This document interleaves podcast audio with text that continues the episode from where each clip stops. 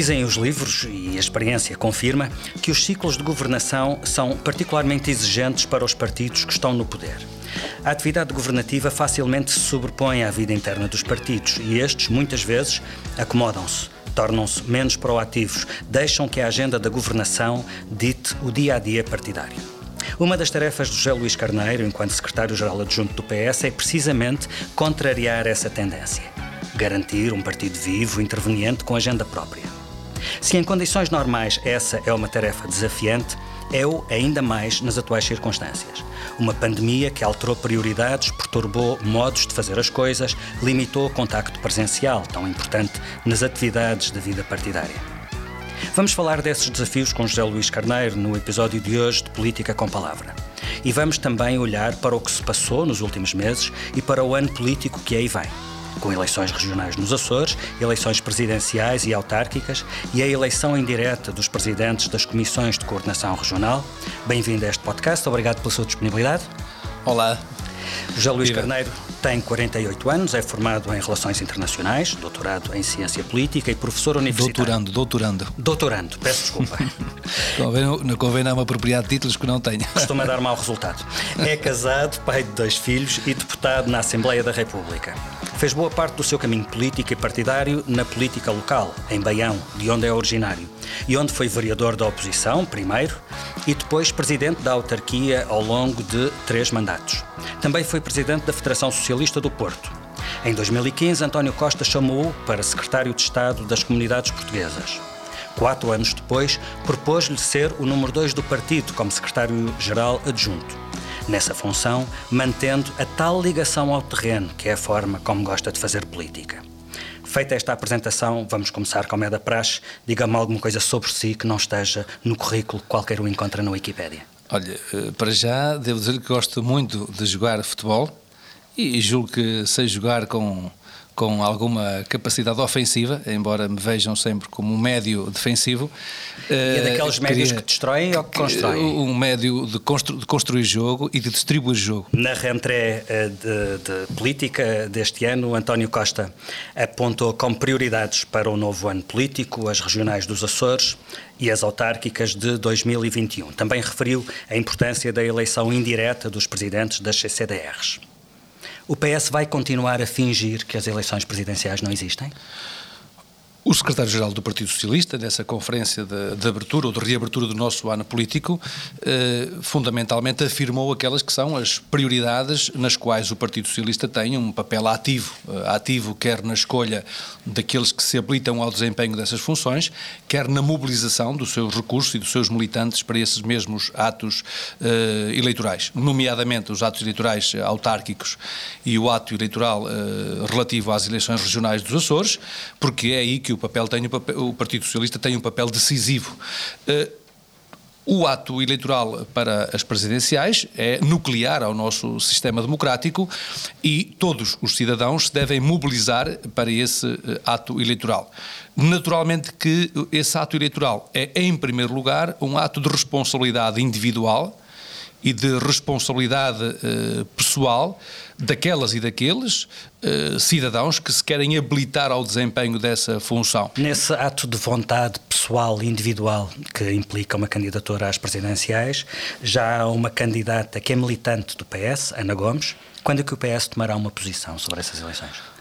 Como está previsto e como sempre dissemos, e mantendo essa coerência quando eh, reunirem os órgãos eh, competentes para apreciar eh, e decidir. Em circunstâncias regulares, e é isso que está previsto, o poder de convocatória é um poder que está conferido ao presidente do partido, Carlos César. Regularmente, o órgão nacional mais importante entre congressos, que é a Comissão Nacional, reunirá, deverá reunir durante o mês de outubro, porque fará três meses sobre a última reunião da Comissão Nacional, que ocorreu em julho passado. Há cinco anos aconteceu um cenário parecido com aquele que temos agora, ou seja, havia uma candidata que era militante do PS. Nessa altura o partido não, não a apoiou oficialmente, deu liberdade de voto, como referi. Agora volta a haver uma candidata que é militante do PS. Um, o Partido Socialista acha que não é importante vincar os seus pontos de vista e uma afirmação de esquerda nas eleições para a chefia do Estado? O Partido Socialista tem, como digo, as suas prioridades bem definidas e estamos concentrados hoje e desde há mais de seis meses esta parte a fazer face a uma das maiores crises sociais, económicas, porque o mundo passou. É uma crise que é mundial, que é europeia e que também é nacional, porque estamos, no fundo, a trabalhar com o desconhecido. Uh, e esse esforço é um esforço que tem concentrado o essencial das energias do Partido Socialista, quer no grupo parlamentar, quer no governo. Percebo o que diz em relação a prioridades e à centralidade que o combate à crise tem, tem neste momento. Um, as prioridades também são, são definidas pelas circunstâncias e não tenho dúvidas que se houvesse uma coabitação difícil com o atual Presidente da República, talvez fosse uma prioridade do PS promover ou ajudar uma, campanha, uma candidatura alternativa. Pelo contrário, foi bastante notório nestes anos que o PS se sentiu confortável com Marcelo Rebelo de Sousa na presidência ele corresponde ao perfil presidencial, e é de perfis que estou a falar, ele corresponde ao perfil presidencial que defende. Bom, em primeiro lugar, convém uh, sublinhar a boa cooperação institucional que houve com o Presidente da República, quer no plano da política interna, quer no plano da política externa. E essa boa cooperação institucional foi essencial para virar a página da austeridade e para garantir a estabilidade uh, uh, do sistema político português. O, o, perfil uh, que é essencial uh, no momento político uh, que a sociedade portuguesa e o Estado português atravessa tem que ser o perfil que melhor sirva os valores constitucionais. Porque é aí, é, nesses, é nos valores constitucionais que está a gênese e, ao mesmo tempo, os limites do exercício da função presidencial.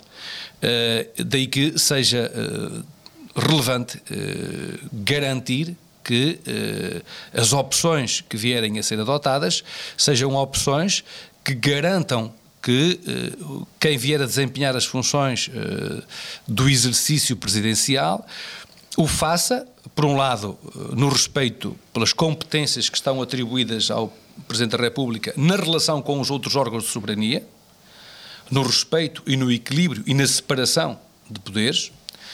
Por outro lado, o respeito por aqueles poderes que lhe são próprios, porque há poderes que são próprios ao Presidente da República, e o seu exercício eh, deve pautar-se pelo cumprimento dessas mesmas competências, e em terceiro lugar, aquilo que são os poderes na dimensão da política externa e das relações internacionais. E também aí eu devo dizer que tive, como se sabe, funções na Secretaria de Estado das Comunidades eh, Portuguesas, pude acompanhar o atual chefe de Estado em visitas de Estado, eh, nas comemorações do próprio 10 de junho e no contacto com as comunidades eh, portuguesas e uh, também nessas dimensões pude verificar um, um exercício elevado de sentido de Estado e ao mesmo tempo uma grande proximidade com as comunidades e com a dinâmica das, das comunidades e da diáspora portuguesa no mundo. Eu diria que o, o exercício da função presidencial, enquanto fator de equilíbrio e de moderação uh, na relação entre todos os poderes uh, da República é efetivamente um exercício bastante exigente e é em função desse, desse exercício que uh, devemos também perspectivar, uh, do meu ponto de vista, o modo como o Partido Socialista se deve posicionar em relação a esta eleição. E dá mais importância a esse perfil do que à eventualidade de um candidato em particular ser visto como um candidato de direita. Isso para si não é um problema. Eu diria que essas eh, terminologias, eh, dado o modo como têm sido formula formuladas publicamente, parecem-me terminologias bastante simplistas, eh, que estão, por vezes, bastante distantes da, da realidade das opções cotidianas. Porque a discussão do que é de esquerda ou que é de direita levar-nos-ia logo, em primeiro lugar, para a discussão sobre os valores constitucionais e, em segundo lugar, para, as, para a discussão relativa ao modo de organização económica económica e das opções económicas e por vezes encontraremos personalidades que são uh, progressistas nos valores e que são uh, mais conservadores uh, na, na, na, dinâmica económica, na, na dinâmica exemplo. social, por exemplo. Portanto, essas terminologias são terminologias simplistas que carecem, portanto, de um, de um aprofundamento conceptual e até discursivo no plano público. Bem, eh, as, as, eleições autárquicas do ano que vem serão as primeiras eleições nacionais com caráter partidário depois deste choque da, da pandemia. Já era um desafio difícil o PS manter o bom resultado de 2017, que foi o melhor resultado eleitoral de sempre do Partido Socialista. A Covid torna esse desafio ainda mais difícil. Eh, sem dúvida, todos os, todos os uh, desafios que sinaliza são muito exigentes. Eu diria que o, o desafio do controle da pandemia é absolutamente essencial. E o controle da pandemia, dado que se as previsões apontam para a entrada num, digamos, numa, num, num novo momento, digamos, de crescimento da, da, da, do contágio, exige dos comportamentos individuais e dos comportamentos coletivos uma grande responsabilidade.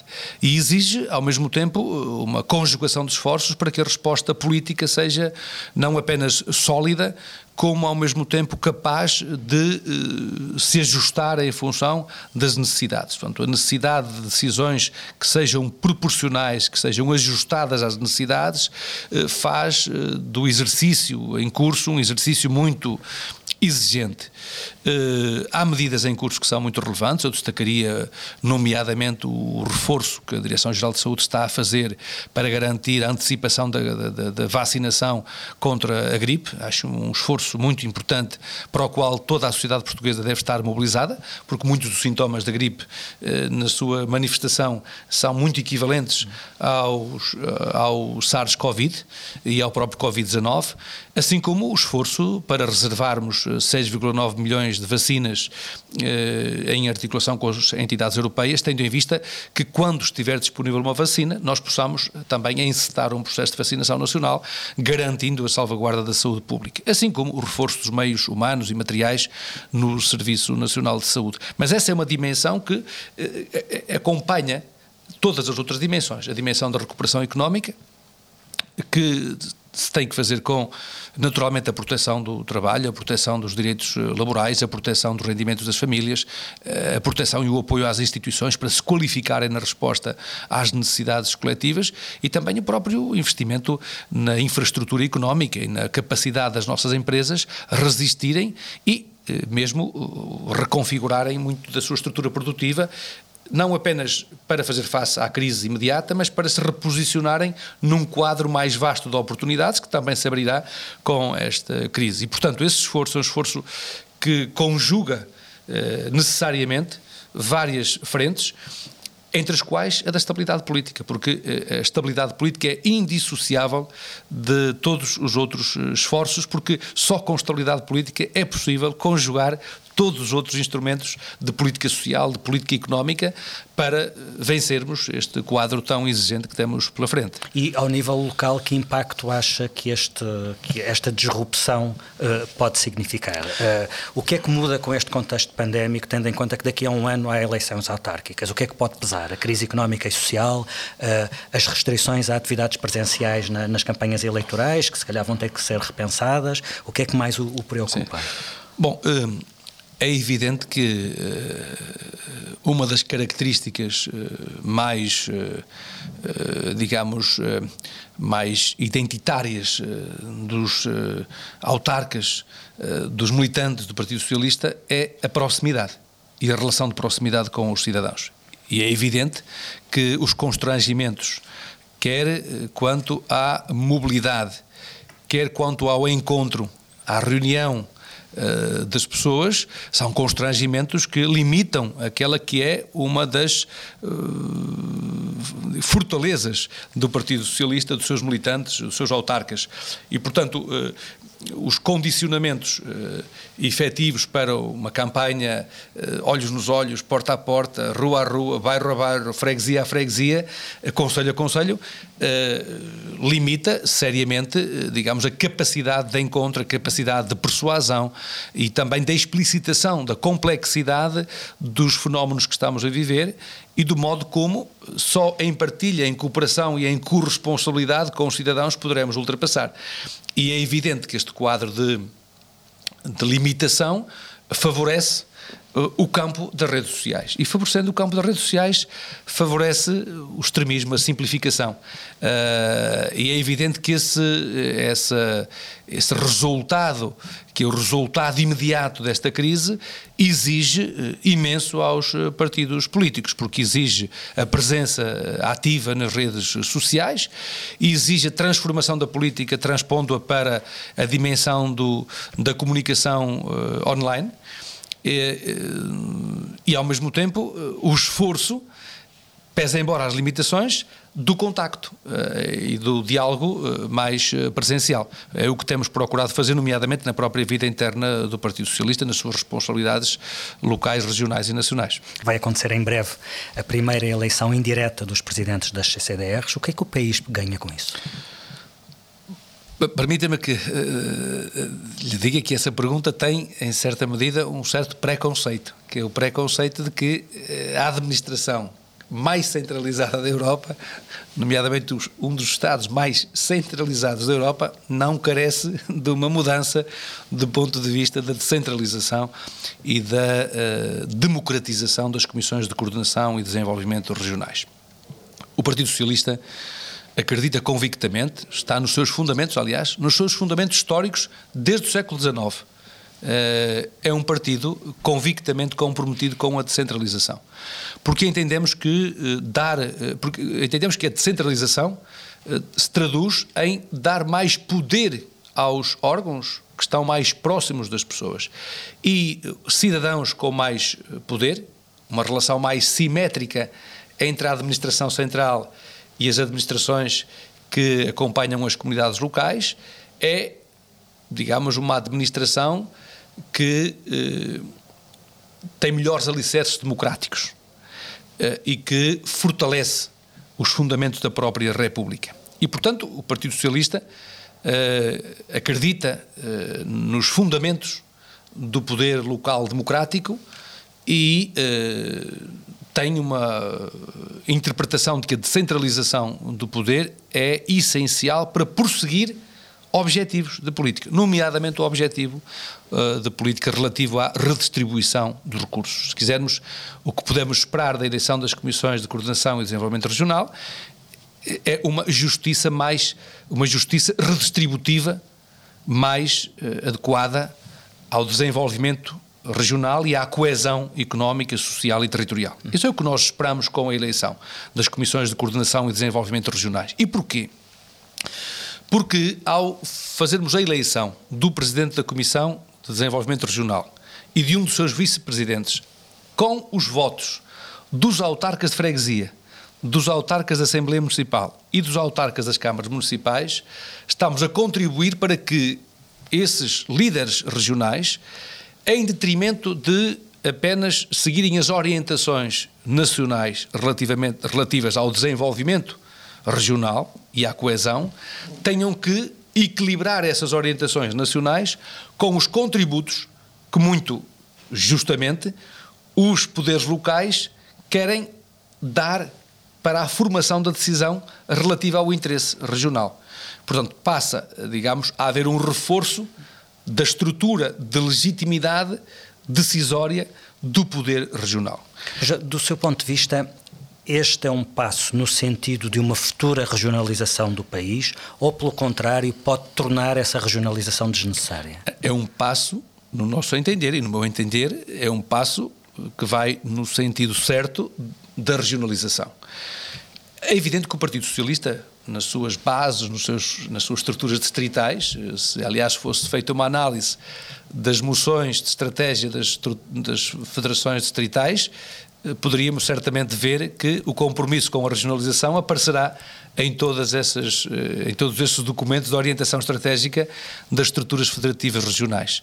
O que, aliás, mostra bem o próprio compromisso interno, porque o facto de termos estruturas federativas, eh, o modelo federativo é um modelo, como sabe, de organização do poder, que tem que ver também com as genes dos próprios partidos socialistas, que acreditavam precisamente na descentralização, no modelo descentralizado de organização das próprias estruturas partidárias.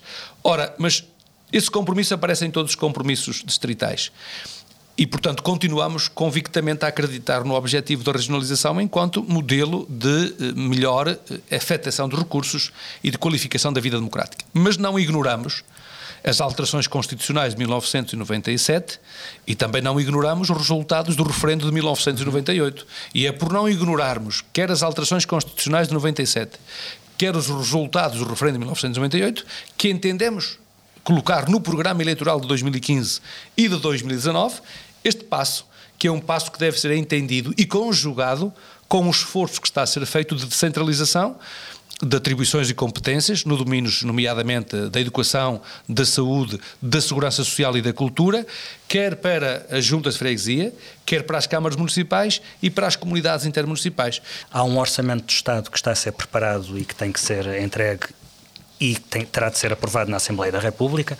O PS desafiou os antigos parceiros da Jeringonça e o PAN para conversações com vista não só a um acordo de legislatura que garanta uma maioria estável na Assembleia da República, mas também para a concretização desse acordo num orçamento de Estado. Vamos por partes. Em relação a um acordo de legislatura, nenhum desses possíveis parceiros se chegou à frente para isso. O que lhe pergunto é se vê vontade política desses partidos para esse, para esse entendimento alargado. Vejo uh, e tenho a convicção de que todos os partidos que estão em diálogo com uh, o governo e com o primeiro-ministro estão investidos uh, de, um, de um sério exercício de responsabilidade, tendo em vista garantir a aprovação do Orçamento do Estado para 2021.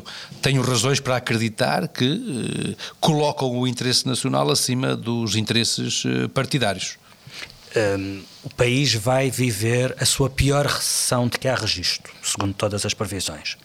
Por que razão qualquer desses partidos haveria de querer partilhar o ónus de governar numa crise social e económica desta dimensão? Por acreditar, por ter a convicção de que os partidos políticos com representação parlamentar pese embora olharem para o interesse nacional eh, de forma divergente eh, e por meios divergentes eh, do Partido Socialista, terem a, a, noção e a visão de que o interesse do país se deve sobrepor aos interesses partidários. Tenho essa convicção de que os partidos com compromissos parlamentares, que são partidos com compromissos democráticos, uh, tem uh, um sentimento do dever nacional. E, portanto, é por ter a convicção de que tem um sentimento do dever nacional que entendo que estão todos investidos dessa responsabilidade e, permita-me que o diga,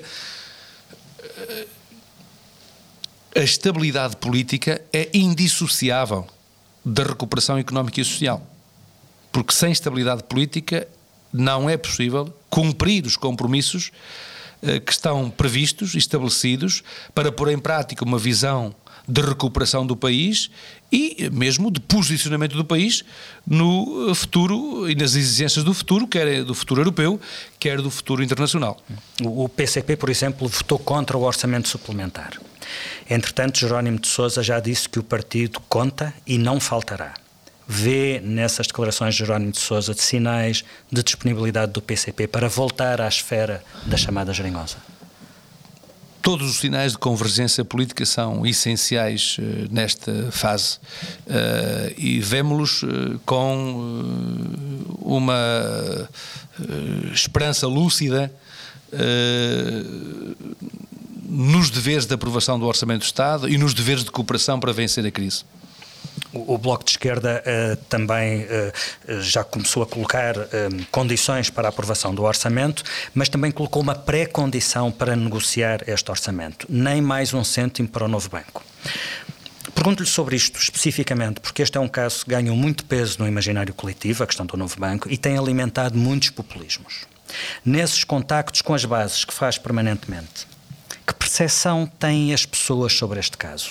As pessoas não concordarão também que já se foi longe demais na injeção de capital no novo banco? Há, em geral, eh, sobre este tema, uma grande incompreensão. Eh, e, como diz, eh, este é um daqueles temas que, dada a sua complexidade, exige uma abordagem muito séria, muito rigorosa, muito ponderada, porque quando falamos de um dos bancos do sistema financeiro português, do que estamos a falar é do sistema financeiro no seu conjunto. Um, quanto às, uh, às exigências do Bloco de Esquerda, são exigências que nós temos que naturalmente ter em atenção e uh, queria lembrar que todas as injeções de capital no novo banco têm sido feitas em função de um contrato estabelecido em nome do Estado português. Essas injeções são uh, inscritas no Orçamento do Estado e são aprovadas em sede parlamentar.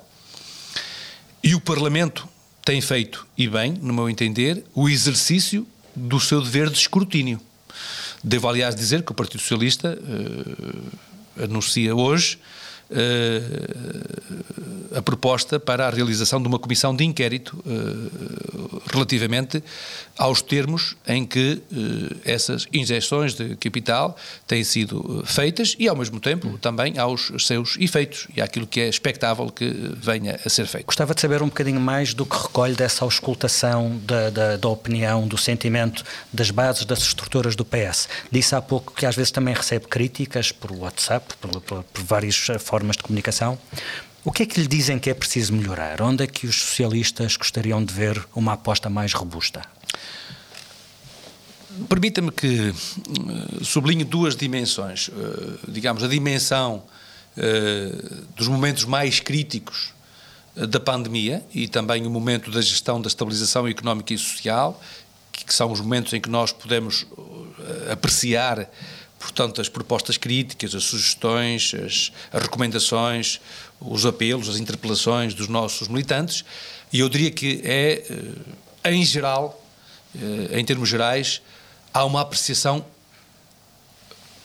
muito positiva, eh, e posso dizê-la sem trair o sentimento daqueles que connosco dialogam, eh, há uma apreciação muito positiva da forma como o nosso secretário-geral e primeiro-ministro e o conjunto do governo eh, geriram a crise. Quanto àquilo que são as opções de, digamos, de futuro, as opções de, de política, nós temos esses contributos que os nossos militantes nos têm vindo a dar, permitem afinar e hierarquizar aquilo que são as prioridades, ou que devem ser as prioridades. Naturalmente que a prioridade está concentrada na capacidade de resposta do Serviço Nacional de Saúde, na capacidade de resposta do sistema de proteção e de segurança social, nomeadamente aos mais frágeis social e economicamente, eh, está também concentrada na necessidade de resposta dos transportes públicos e das condições de mobilidade, não apenas fazer-se com a regularidade necessária, mas também com as condições de segurança necessárias. A prioridade está também nas questões da habitação, nas qualidades da habitação, nomeadamente nas, nas áreas mais periféricas dos grandes centros urbanos, de Lisboa e Porto, eh, porque é evidente que se há ilação que se pode extrair desta crise é que de facto é importante haver respostas integradas eh, que exigem uma cooperação intermunicipal para uh, fenómenos de exclusão, uh, de precariedade e de escassez social, de escassez cultural, de escassez económica, que se vive muito nos fenómenos nos, nos, grandes centros urbanos. O, o, PS assumiu que não negociará o orçamento de Estado com o PSD. Uh, o, o, o Primeiro-Ministro entendeu que este é um orçamento de esquerda, que tem que ser aprovado à esquerda. Mas gostava de lhe colocar uh, uma outra dimensão desta, desta decisão. O facto do líder do PSD ter admitido vir a conversar com um partido de extrema-direita mudou a sua percepção sobre o PSD. Há um antes e um depois dessa admissão. Bom, eh, essa, eh, digamos, esse momento do PSD foi o momento que nós próprios criticamos publicamente porque consideramos tratar-se de uma deriva à direita do PSD que reputávamos e reputamos de muito crítica e de muito grave. Mas é evidente que são sempre opções que cabem na soberania do PSD e dos seus dirigentes e que temos o dever de respeitar.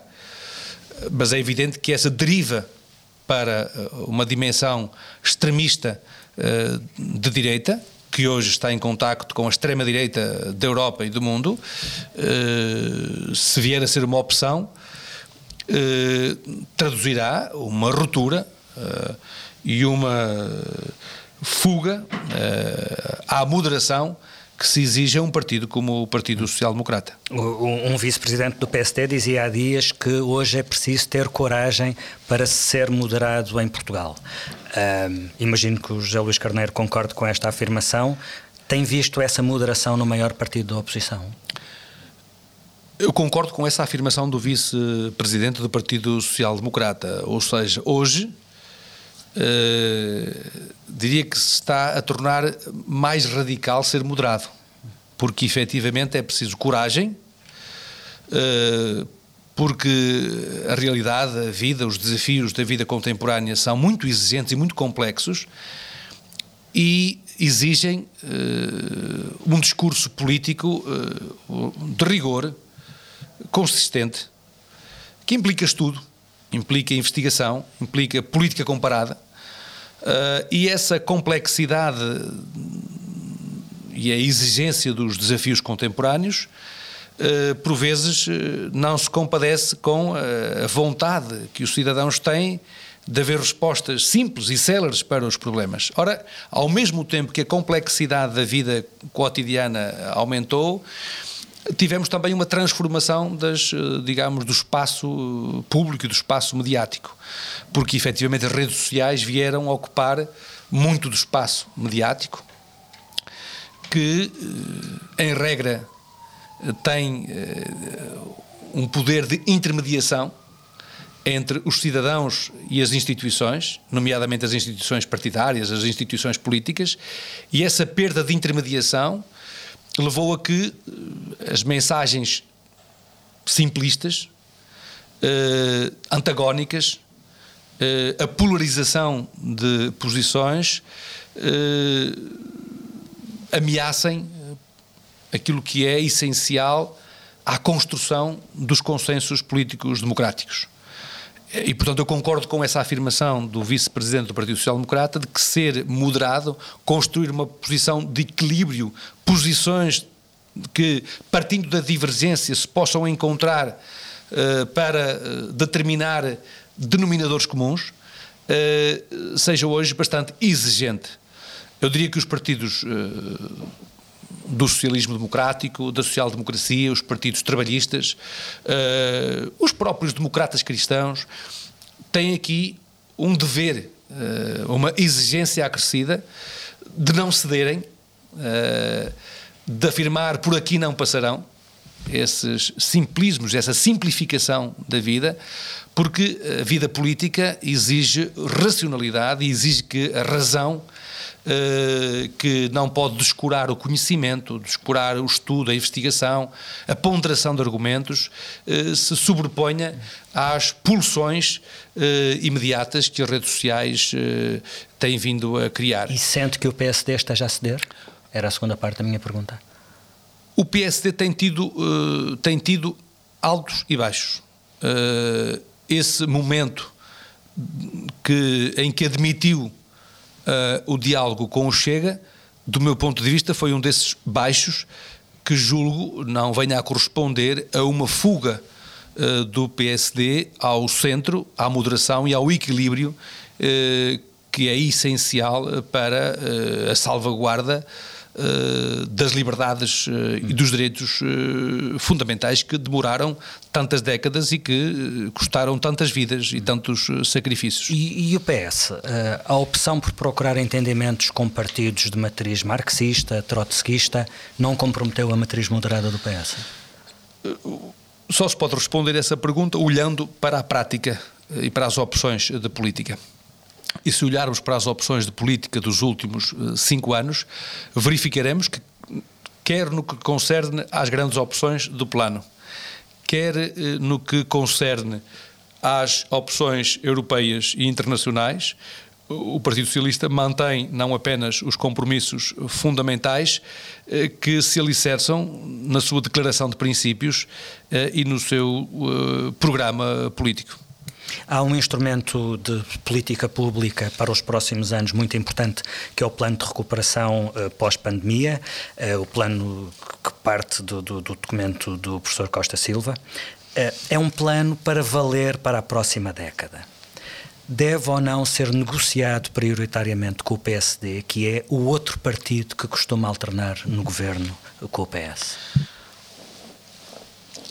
Trata-se de um exercício, em primeiro lugar, de abertura à sociedade civil, eh, que é um exercício que deve ser valorizado enquanto tal. Ou seja, há um governo, há um primeiro-ministro que, no exercício das suas funções e porque está concentrado nas respostas imediatas à crise de saúde, económicas e sociais, entendeu convidar uma personalidade independente autónoma dos partidos políticos, do sistema político, para exercer uma reflexão sobre o que deve ser estratégico uh, para o futuro do país. Essa personalidade ouviu várias entidades, públicas e privadas, cidadãos individualmente, nomeadamente empresários, uh, pessoas da academia, da investigação, e produziu um documento que foi apresentado publicamente. Esse documento foi objeto de uma auscultação pública. Teve mais eh, de mil contributos ao longo uh, desses dias e dessas semanas de discussão pública, o que se traduz, do meu ponto de vista, num exercício de enriquecimento democrático e de contributo para a qualificação das decisões uh, políticas. Em segundo lugar, trata-se de um exercício que é muito importante esta dimensão, porque ela é, ela é eh, central nas opções da União Europeia. Trata-se de um exercício que procura compatibilizar duas visões que historicamente se foram eh, contrapondo. Por um lado, a visão atlântica do país e dos compromissos atlânticos do país com os compromissos europeus. E, portanto, procura compatibilizar essas duas visões numa visão de futuro. Em terceiro lugar, que também me parece relevante, procura articular os interesses, os desafios das grandes áreas metropolitanas e do litoral do país com o interface uh, fronteiriço, uh, reposicionando em termos geoestratégicos o interior do país na sua relação com a Península Ibérica. E, uh, por outro lado, integra ainda várias orientações estratégicas que o Governo tinha em curso, nomeadamente quanto ao Plano Nacional de Infraestruturas, quanto ao Plano Nacional de Habitação e orientações que tinha em curso relativas à coesão económica, social e territorial e à própria capacitação de recursos e à própria reforma do Estado, eh, preparando o Estado para desafios, nomeadamente da transição climática e da transição energética. E, portanto, este exercício é de uma envergadura uh, muito significativa e uh, é essencial que para a sua execução concorram todos os partidos políticos, todas as forças da sociedade civil, tendo em vista que este plano possa dar resultados concretos na vida, não apenas do país no presente, mas fundamentalmente preparando o país para os desafios da próxima década, porque é disso que estamos a falar quando falamos do documento Costa Silva. E em relação à maioria que o PS tentará reunir em torno desse documento, é imp quão importante é que inclua o PSD e não seja um documento apenas aprovado à esquerda? É muito relevante incluir o Partido Social Democrata e por essa razão é que o, o Primeiro-Ministro, eh, ainda ontem na apresentação do documento, eh, lançou o convite a todas as forças políticas e sociais para que eh, façam deste documento um, um, documento de grande unidade nacional, tendo em vista eh, ultrapassar os desafios estruturais que o país tem que enfrentar eh, nos próximos anos e, no fundo, que são desafios para preparar o futuro das gerações eh, mais jovens. Mas todos os partidos devem, devem concorrer para o aperfeiçoamento destas opções, que puderam fazê-lo na discussão pública vão agora também ser ouvidos pelo Primeiro-Ministro. Permita-me, aliás, que sublinhe esta abertura do Primeiro-Ministro para ouvir em todos os momentos decisivos os partidos políticos e para auscultar os seus contributos e integrá-los nas próprias opções uh, do Governo. o exemplo do IVA é um exemplo muito concreto do modo como temos ouvido e integrado as opções e as propostas da própria oposição na nossa condução política. Ao longo desta conversa foi-me dando conta da forma como uh, vai mantendo o partido ativo, uh, envolvido e empenhado, apesar das condicionantes da, da, da, da pandemia. O PS elegeu ainda recentemente as estruturas federativas, já em contexto pandémico. Qual é que foi a participação eleitoral? Uh, como é que fizeram as eleições? Foi presencialmente ou por voto digital? e conseguiram ou não uma boa mobilização apesar destas condicionantes? Conseguimos cumprir todos os objetivos democráticos. Devo, aliás, sinalizar que, mesmo nos períodos mais críticos uh, da epidemia, mantivemos o funcionamento democrático de todos os órgãos, desde a Comissão Nacional à Comissão Permanente, à comissão, ao Secretariado e à Comissão Política e aos órgãos locais e distritais. E tivemos agora mais de 30 mil militantes a participar nos atos eleitorais para as federações quer presencialmente, quer com recurso ao próprio voto eletrónico. Os próprios congressos, eh, houve congressos que funcionaram estritamente em termos digitais, houve congressos que funcionaram em termos presenciais, cumprindo as normas da Direção-Geral de Saúde, e houve congressos que funcionaram quer digitalmente, quer presencialmente. E pela primeira vez tivemos uh, uma sessão em que o secretário-geral uh, do Partido Socialista interveio num dos congressos, estando a falar ao mesmo tempo em simultâneo, uh, em transmissão direta e simultânea para vários congressos no país. Eu diria que estamos a assistir ao nascimento de novas formas de fazer política e diria que, independentemente de retomarmos ou não o contacto presencial, que do meu ponto de vista é essencial, o contacto olhos nos olhos, rua a rua, pessoa a pessoa, casa a casa, é essencial para o fortalecimento das raízes democráticas do sistema político, independentemente de regressarmos a essa realidade, eu diria que há mudanças que se estão a produzir que ficarão para o futuro da política, nomeadamente para a comunicação política, porque as alterações que se produziram nestes meses foram absolutamente indispensáveis. Termino com a pergunta que tenho sempre colocado aos meus entrevistados neste podcast. Peço-lhe um nome, alguém do PS que tenha sido a sua maior referência ao longo da carreira política.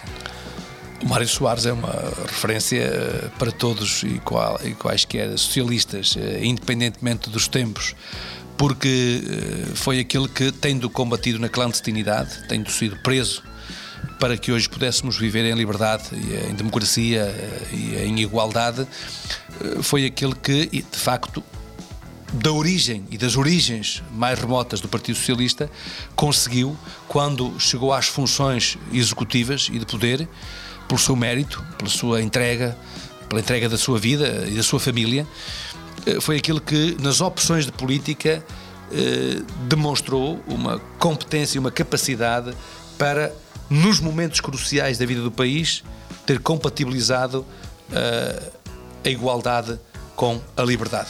E se hoje vivemos em liberdades e se hoje eu olho para trás e sou capaz de compreender no percurso de vida que pude ter as mudanças concretas do 25 de Abril, não há dúvida que devemos muitas dessas conquistas e dessa liberdade ao pai fundador do Partido Socialista.